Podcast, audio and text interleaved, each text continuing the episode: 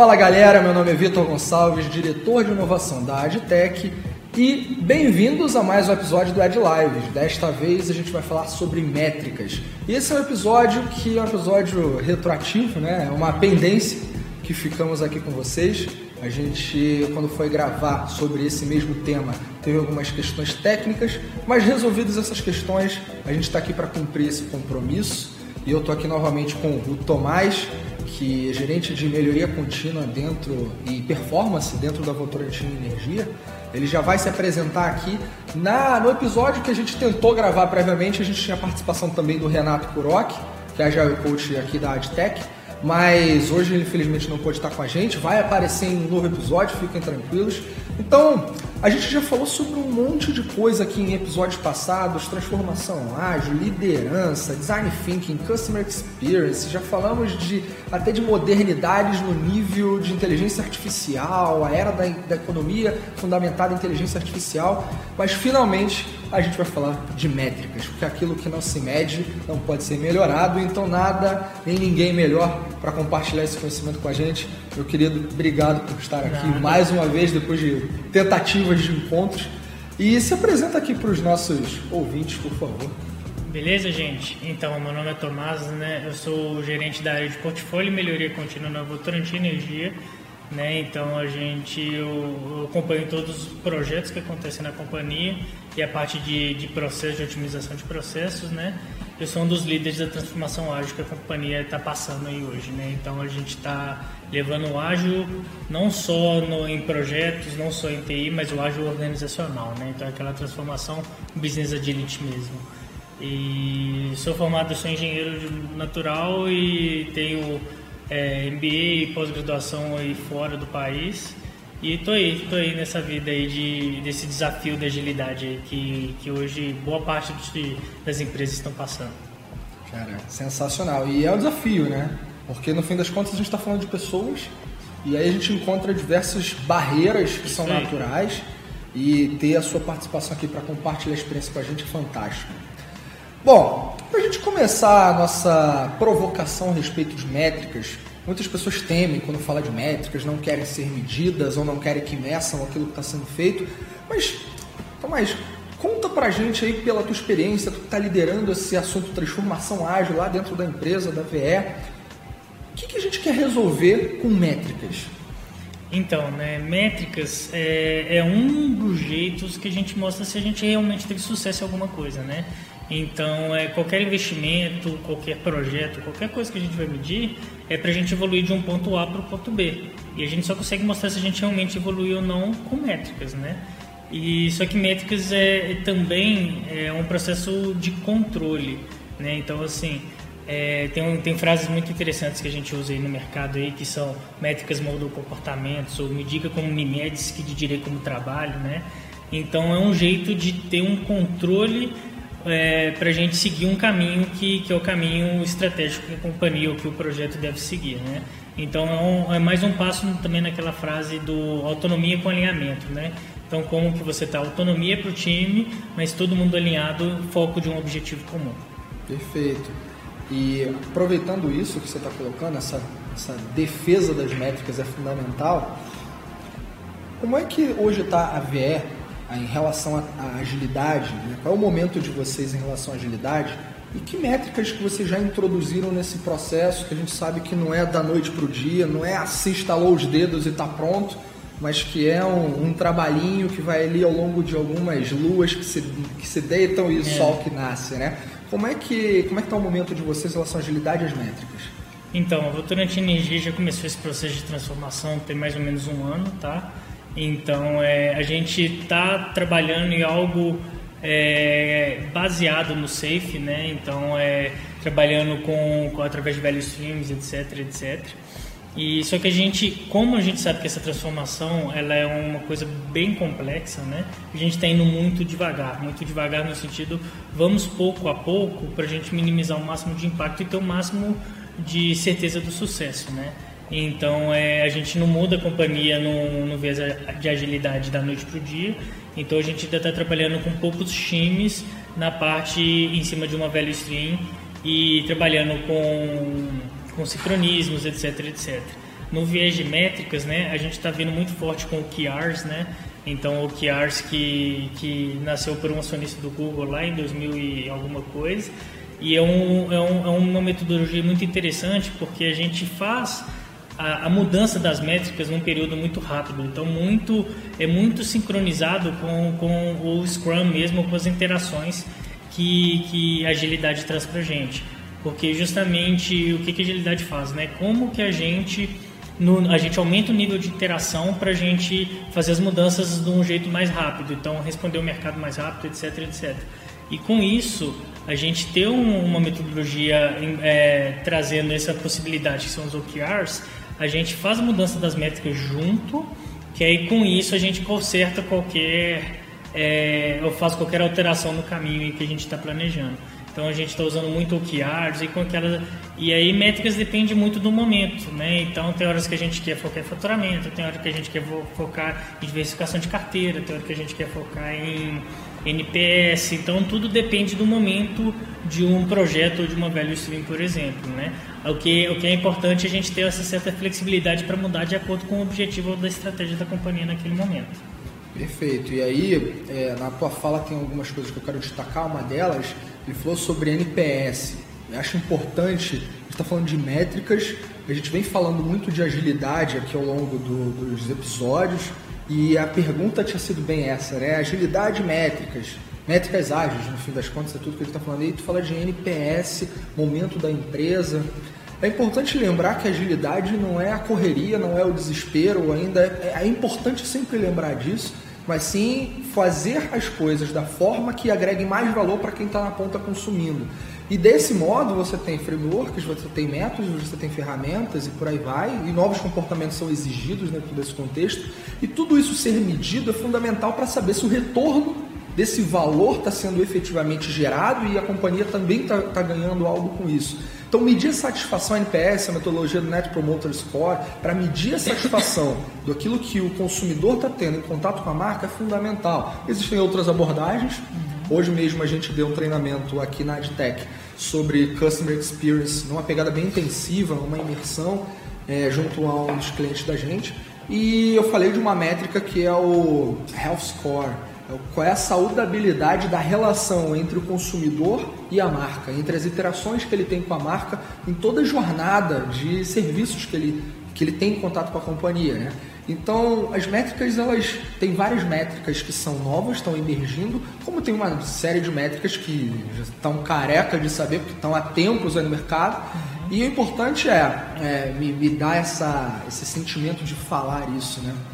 A gente não tem que se apegar só ao que existe de novo, mas sim também olhar que tem muitas métricas aí que já existem há bastante tempo, que vale a pena a gente olhar. Você falou de OKRs. OKRs tem uma, é uma realidade nova, tecnicamente, mas no fim das contas é uma nova de como fazer, porque olhar para desempenho, resultado, o mundo sempre olhou. Exatamente. Então é sempre isso, né? um híbrido entre aquilo que já existia com as novidades, a modernidade, unir e criar algo único.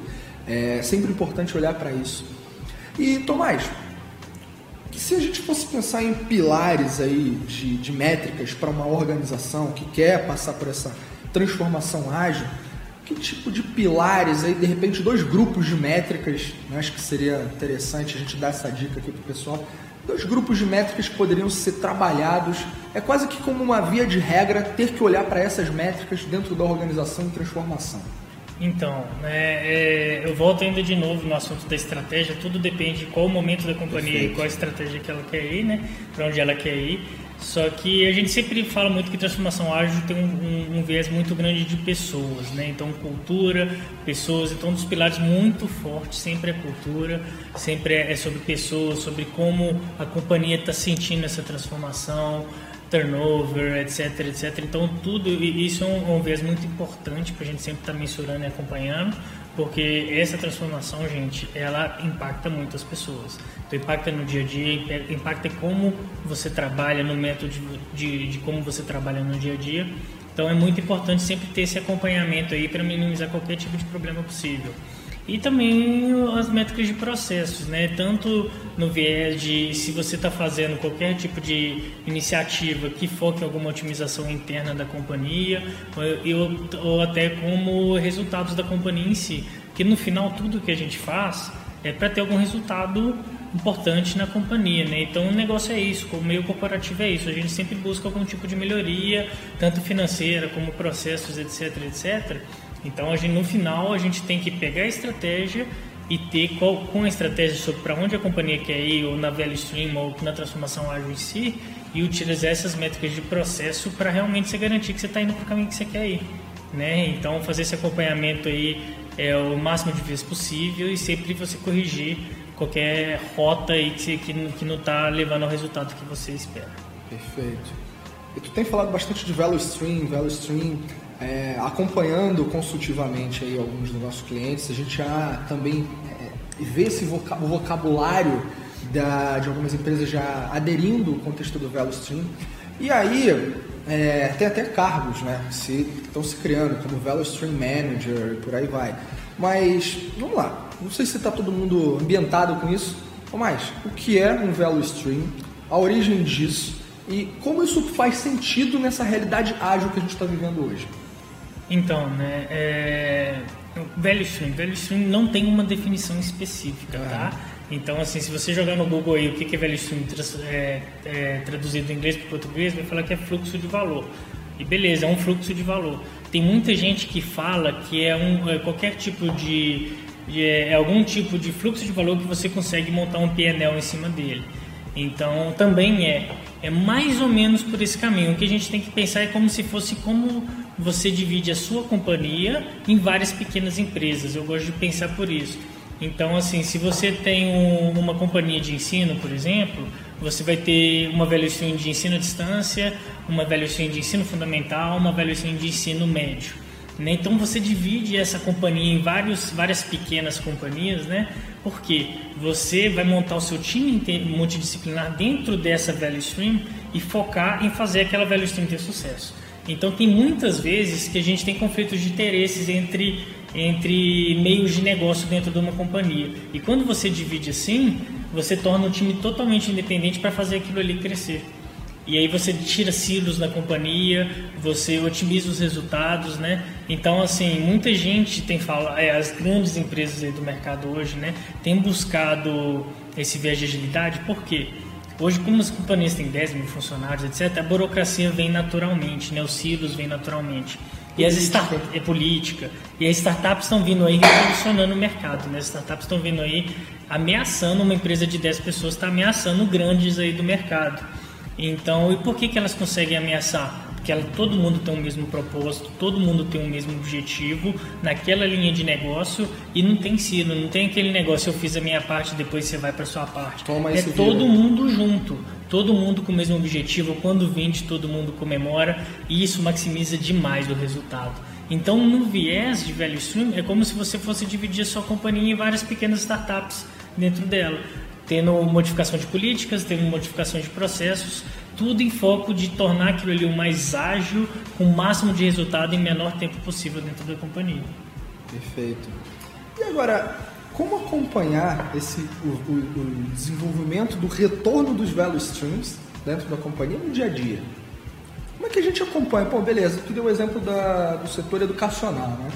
E bem colocado é AD, ensino, o ensino médio e tal, o fundamental. Acho que foram esses os três que você colocou. Pô, como é que eu acompanho? Que, no fim das contas, até cabe uma reflexão complementar, é que cada fluxo de valor é responsável por entregar uma ou mais propostas de valor para os clientes daquele fluxo de valor. É muito valor junto, é, mas é isso. Só valor. É valor. Agora, como é que eu acompanho no dia a dia se aqueles fluxos de valor ou value streams, né, aquela estrutura de negócio é, que tem um propósito, como é que elas estão atingindo os resultados? Alguma dica que a gente possa, alguma ferramenta, um comportamento, um híbrido disso tudo, por conta justamente do que tenho visto. Criou-se aí o VSM, o Value Stream Manager. E aí, cara? Qual é? Existe fórmula para isso? Olha, eu tenho conversado com muitas pessoas sobre esse assunto, tá? E assim, é, no final com todo mundo que eu conheço, e cara, fórmula não tem, tá? Não tem o melhor jeito de fazer metas, melhor jeito de fazer métricas, de acompanhar. Eu, no, o que eu falo para todo mundo, eu acho que a gente tem que avaliar caso a caso. Então, de novo, qual é o objetivo daquela value Para onde a gente quer ir? e aí definir os seus indicadores, né, focados na estratégia, sempre focado na estratégia, no propósito. E aí com isso você definir um intervalo de tempo de como acompanhar, né? Então nesse processo, por exemplo, de início de transformação ágil, a gente não, por exemplo, lá no Votorantim Energia a gente não tem pensado tanto em software ainda. A gente está pensando em só em capturar esses indicadores. A gente vendo que isso está dando certo e a gente escalando é, para as value streams para a companhia como um todo, aí a gente pensa mais massivamente. O que a gente quer hoje é resultado do jeito mais simples possível, um VP de, de monitoramento de métricas, né? Então, assim, cara, faz pode um ser Excel, planilha mesmo, pode ser planilha, é. pode ser do jeito que você quiser. O que importa é o valor que você vai trazer fazer esse acompanhamento das métricas. É muito importante fazer, você pensar quando for fazer o acompanhamento de métricas, vinculado ao desempenho do time, porque isso traz engajamento, tá? Então isso traz é, o apoio de todo mundo trabalhando. Por exemplo, é, eu já vi muita uma coisa que eu vi muito interessante em vários times, né? É quando você abre o próprio PNL para o time acompanhar o desempenho dessa value stream. Então, quando você tem uma venda, todo o time fica sabendo na hora, não é só comercial, todo o time fica sabendo na hora que teve uma venda. Então, você com isso, todo o time, assim, tem aquele momento de realização que o trabalho está sendo reconhecido. Porque no final a venda é isso. É. O trabalho está sendo reconhecido. O engajamento vem mais. E aí com isso você vai vendo se a velho stream com o custo do time, com o custo do, dos produtos que você tem, está dando lucro ou não. E aí o time começa a trabalhar para ver aquilo ali dando lucro. Então tem um ownership como se fosse aquilo, aquilo fosse uma empresa muito grande. Isso também é um grande valor quando a gente divide a companhia em velhos streams em pequenas empresas, que as próprias pessoas se sentem todo mundo com papel estratégico na companhia, todo mundo em busca desse propósito que é aquela velha stream. É mais é, alcançável é, ter esse real sentimento de dono por parte das pessoas que estão atuando numa estrutura menor. Isso aí. E eu vi uma apresentação do Maurício Benvenuti, da Startse, né? E que ele fala no Vale do Silício, está morando lá no Vale do Silício, acho que tem 3 ou 4 anos lá, e ele fala, é, como é que é? A cada 10 empresas que eu conheço no Vale do Silício, 11 tem um propósito. Uhum. Então, cara, tu precisa de um propósito e fazendo aqui, pegando esse insight, né, distribuir uma grande empresa em Velo Streams é, no fim das contas, distribuir esse propósito para aproximar mais as pessoas daquilo e elas se comprometerem mais em se sentirem parte e donas daquele contexto. Né? Que é mais fácil, é menor. Então, é, o Maurício, né, a gente até se conhece lá do Vale mesmo, uhum. morei um bom tempo lá, né, acompanhei a Status desde do, do, do começo, né, e agilidade vem, vem muito do Vale, e é justamente isso que a gente trabalha lá é justamente todo mundo tem um propósito, todo mundo quando cria onde você está trabalhando, você tem aquele propósito estratégico, você se sente importante dentro daquele grupo e é por isso que muita coisa dá certo. Todo mundo com esse propósito claro para onde quer ir e qual o objetivo, as pessoas automaticamente tomam decisões em prol daquele objetivo, né? Então, quando você tem um caminho sobre X ou Y, sabendo qual é o resultado que eu quero, eu tomo a melhor decisão, né? Então, aí a gente traz de novo aquele, aquele, aquela aquele conceito de autonomia com alinhamento. O propósito claro para todo mundo, o que é o, é o, alinhamento, deixa todo, todo, todo o time podendo tomar as decisões sem ter que ficar dividindo com o gestor, etc. Mas as decisões corretas em prol desse objetivo. Perfeito, cara. Poderia ter colocado melhor. E tu também tinha colocado na fala anterior alguma coisa sobre isso, né? Do, da pessoa, do profissional dentro do time engajado com o contexto. Aí eu vou levar para um. vai ficar um pouco mais complicado essa.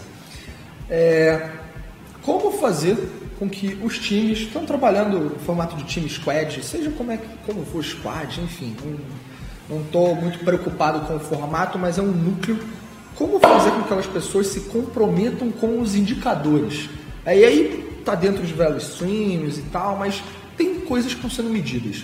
Como fazer com que eles se comprometam com as métricas, já a ponto deles falarem, pô, a gente não está medindo, a gente tem que medir, a ponto deles enxergarem que não é para punir, mas é para ajudar a melhorar.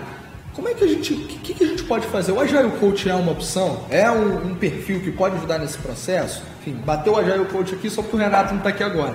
Mas queria até agradecer a participação do Renato prévia no outro episódio. Mas como é que você enxerga esse ponto? Então, o Agile Coach, lógico que ajuda, né? Só que não é todo mundo que pode ter um Agile Coach, nem tem, consegue ter um Agile Coach na sua companhia. E não é tão fácil encontrar bom. Né? Isso, não é tão fácil não encontrar bom, né? É, o que aí eu volto de novo naquele assunto que, que jeito certo, assim, receita de bolo não tem. Então é muito e, e, e geralmente o time vai aprendendo isso com o tempo. E, por exemplo, assim, se a gente abre o painel e o time começa a ver que você não está dando dinheiro, que aquela no distrito não está dando dinheiro, todo mundo automaticamente começa a se comprometer a entender do porquê que não está dando dinheiro. E aí começa a vir vinculado a métricas e isso vai, vai evoluindo de um jeito natural, tá? A ideia é como que você consegue mostrar para o time que a métrica automaticamente mostra ou impacta no resultado final do, da sua value stream ou da companhia como um todo, né? É, eu lembro só que, aí eu vou, voltando naquelas frases que métricas moldam comportamentos ou me diga como me medes que direi como trabalho, tem que tomar muito cuidado só sobre qual métrica que é decidida para ser medida. Porque, por exemplo, uma métrica muito usada aí no mercado hoje é sobre SLA. Então vamos ter um SLA de entrega de X, né? Então tem que tomar muito cuidado, porque quando você define é, uma métrica, né, você restringe o trabalho de uma pessoa. Então, o SLA é uma coisa muito perigosa, porque, por exemplo, se eu tenho uma entrega para fazer em 10 dias, pode acontecer duas coisas. Eu estou trabalhando para entregar alguma coisa em 10 dias, só que chegou no décimo dia, não está pronto, só que eu vou entregar mesmo assim, porque eu tenho que bater meu SLA de 10 dias, eu deixo uma coisa com pouca qualidade. Exato. E tem do outro lado também, que eu estou trabalhando para entregar alguma coisa em 10 dias, eu entrego em 8. Ou eu poderia entregar em 8. Só que eu vou, vou, vou indo mais tranquilo, porque eu tenho 10 dias. Então eu vou entregar em 10, eu não vou entregar em 8, sempre que eu posso entregar em 10. Então métrica tem que tomar muito cuidado porque automaticamente as pessoas se moldam em volta da métrica, né? Então tem que tomar muito cuidado em como você define isso, porque naturalmente isso é natural da pessoa, tá? É trabalhar em torno de um target, onde que você quer chegar.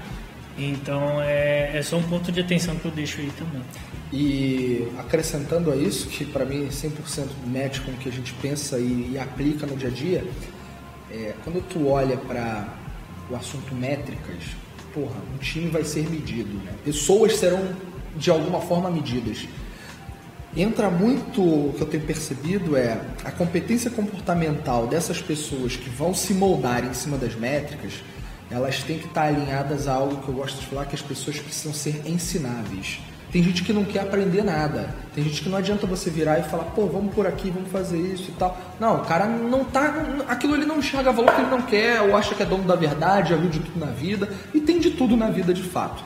Mas o cara que é ensinável, o profissional que é ensinável, né, doutrinável em cima de alguma coisa nova, ele também é capaz de olhar para uma métrica nova que vai ser utilizada na estrutura que ele está, experimentar aquilo, entender e até mesmo em um dado momento propor coisas que podem ajudar a, a, melhorar aquilo que vai ser medido, ou a estrutura de métricas, a definição de estrutura de métricas. Palpite todo mundo pode dar, e da mesma forma como palpite está ligado a uma opinião, nada é melhor do que experiência vivida com aquilo. Né? Então, é, também acho que é importante destacar que tem muita gente querendo medir coisas que nunca mediu ou fez na vida. Uhum. Porque a gente está tudo isso é muito novo, né? De alguma forma tem muitas métricas que também são novas, mas é importante levar em consideração essa experiência. Né? Voltando nisso, a gente tem que levar em consideração aqueles que já fizeram, que já mediram, tiveram resultado, aprender com eles, não necessariamente fazer igual, mas se inspirar de alguma forma. Até porque quem já rodou tem história para contar. Isso, o como é muito importante também, porque você garantir que o número é verdadeiro, né? Exato. Porque tem muita coisa, tem muito problema que acontece que o número é enviesado de algum jeito, a base de dados ela não é verdadeiramente real.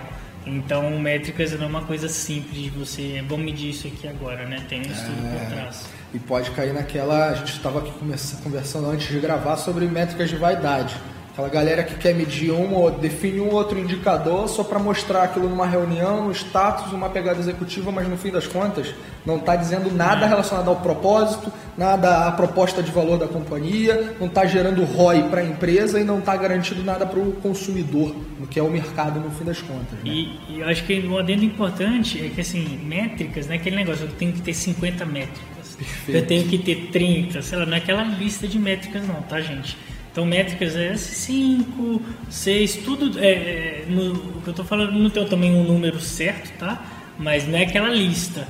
É só como que você consegue ter a foto do resultado de, do que, que você está trabalhando, principalmente vinculado à estratégia da companhia, o propósito daquele time, propósito daquela value stream. Então, assim, não é muita coisa, não é para ser a coisa mais complexa do mundo, é só para traduzir realmente o sucesso do em torno do objetivo. Perfeito. É, o mundo já é complexo demais, né? Hum. A gente resolve complexidade com complexidade e até aí tudo bem, isso é pensamento complexo. Mas adicionar mais complexidade no contexto que já é complexo, porra, aí não dá, né? Fica, fica complicado, já sai, fica caótico. Até na complexidade, né? Tem um conceito muito forte na agilidade sobre o Manage 3.0, né? É. E aí uma das coisas muito fortes sobre o Manage 3.0, para a parte do alinhamento, principalmente do time, é como você torna ambientes complexos mais simples, né? É. Então é, isso é muito importante para você conseguir passar a ideia para onde você quer ir é, para qualquer pessoa e aí o time conseguir andar sozinho, né? É. Na fase do empoderamento. E é bom ponto tu tocar nisso, porque né, a gestão 2.0 fala da simplicidade, da complexidade, do que é complicado e do que é caótico. É. Tem um, uma separação aí do que é cada ponto. Mas isso é, talvez a gente até grave um outro ponto, um outro episódio sobre isso. E cara, eu vou trazer uma pergunta aqui meio que para nós dois debatermos, é, é um extra para a gente encerrar esse episódio, que é o seguinte: começar uma cultura de métricas, ah, vamos começar a medir e tal, escolhe uma coisa, uma métrica aqui, vamos experimentar e tal. Isso é mais fácil, já não é tão fácil, mas muitas vezes é mais fácil do que garantir a cultura de métrica. O que eu quero dizer? é mais fácil começar do que persistir. É igual uma dieta. Né? Ah, segunda-feira, domingo, o cara fala, porra, segunda-feira eu vou entrar na dieta. Aí segunda-feira, beleza, vai lá, tranca a boca. Sábado da outra semana, ou na própria sexta-feira, ou até antes, já liberou tudo. Então é esse contexto do resistir até que ponto? Resistir não, mas persistir, acho que é o melhor verbo, né? Persistir. Como é que a gente pode fazer? O que a gente pode fazer para garantir a persistência das pessoas em cima das métricas? Essa é uma pergunta de prova, né? Não tem receita. Não tem receita. Já sabemos. Agora, o que, que tu tem vivido ou já viveu, não necessariamente na VE, eu posso também falar um é. pouco do que eu já vi, né? Até colocando é, um pouco disso, liga à gestão 3.0 mesmo porque na gestão 3.0 a gente fala dos motivadores. Tem a, o Champ Frogs, o modelo de motivações intrínsecas e extrínsecas dos seres humanos, e aí tem 10 motivadores lá que foram destacados que todo ser humano tem em níveis diversos.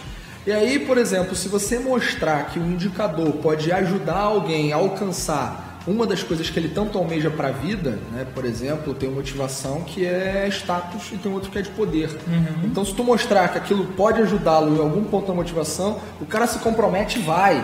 Uma outra é gamificação. É. E aí?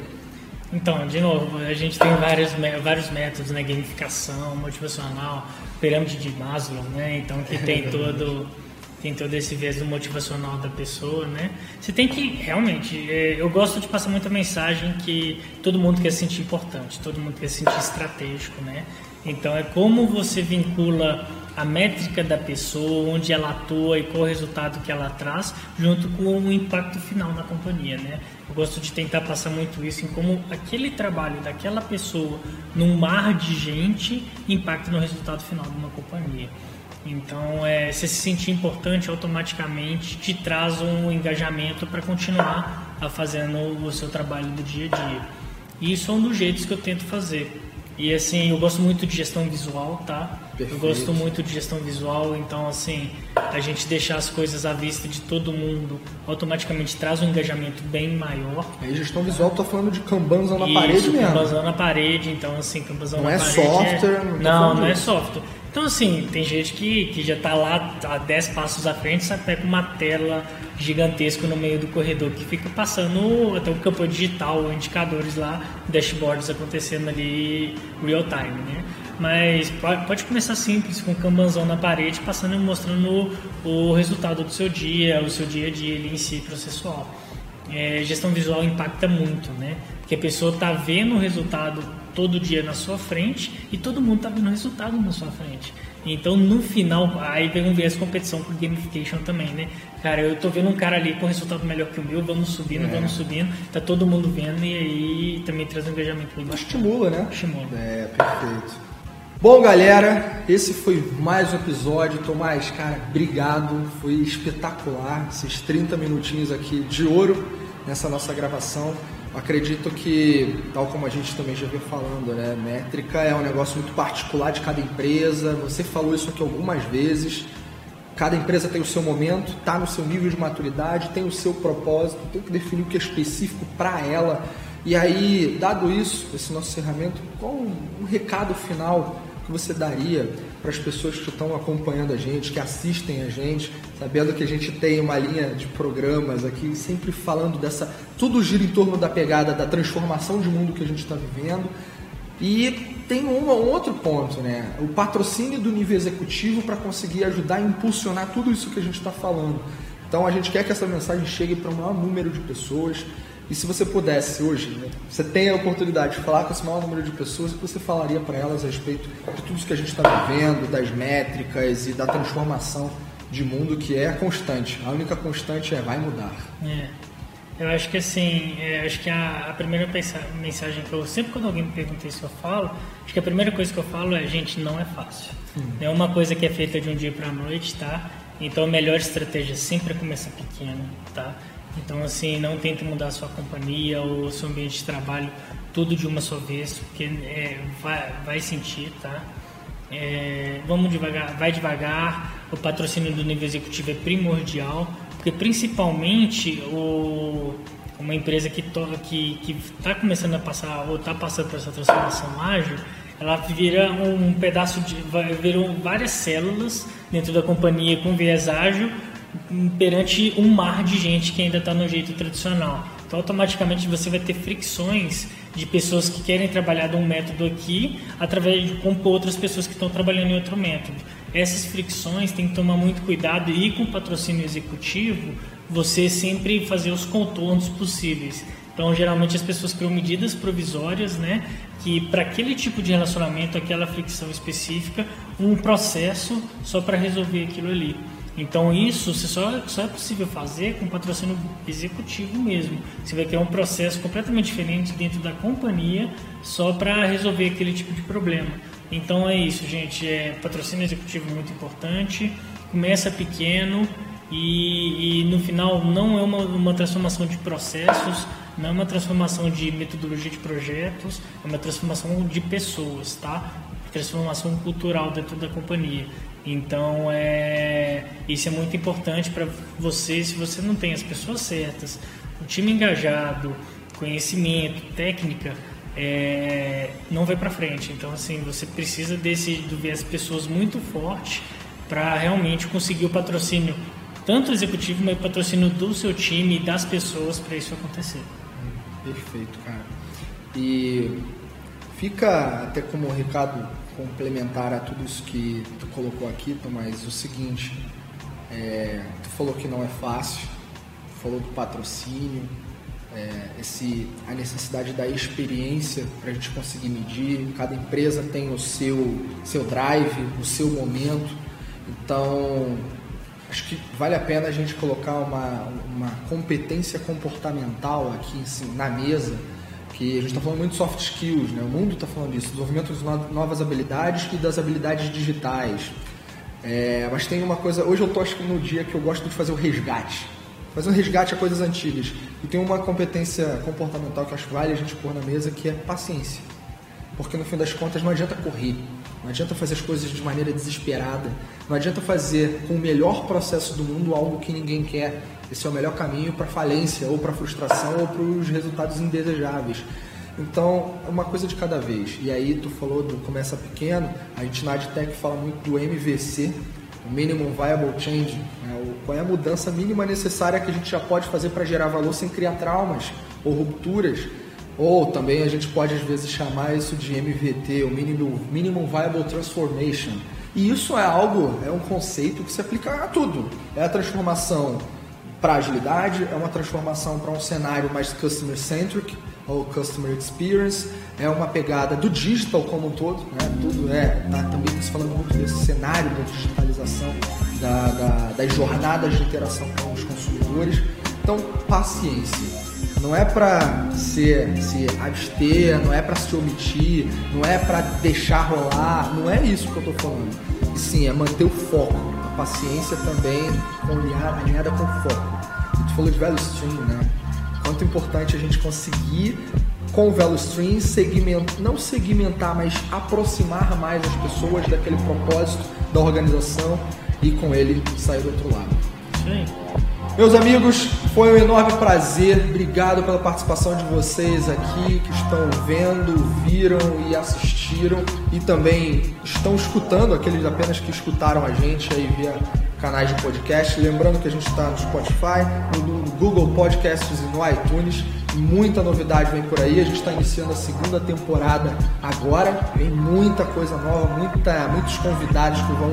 Alguns podem voltar, tomara que você volte, Tomás. Foi sensacional. E com temas cada vez mais acompanhando tudo aquilo que o mercado exige. E a inovação sem romance, sem mimimi, trazendo quem realmente está fazendo acontecer. Chega desse papo de ficar postando aquilo que aprendeu no livro ou que, ah, me falaram. Cara, não quero saber disso. Quero saber, tem resultado? Tem experiência? Vem aqui e vem compartilhar isso com a gente, porque o mercado está precisando disso. E você, meu amigo, veio aqui. Muito obrigado. Foi um enorme prazer ter o seu tempo com a gente. Amigos, a gente se vê em breve. Até o próximo episódio. Até lá. Tchau.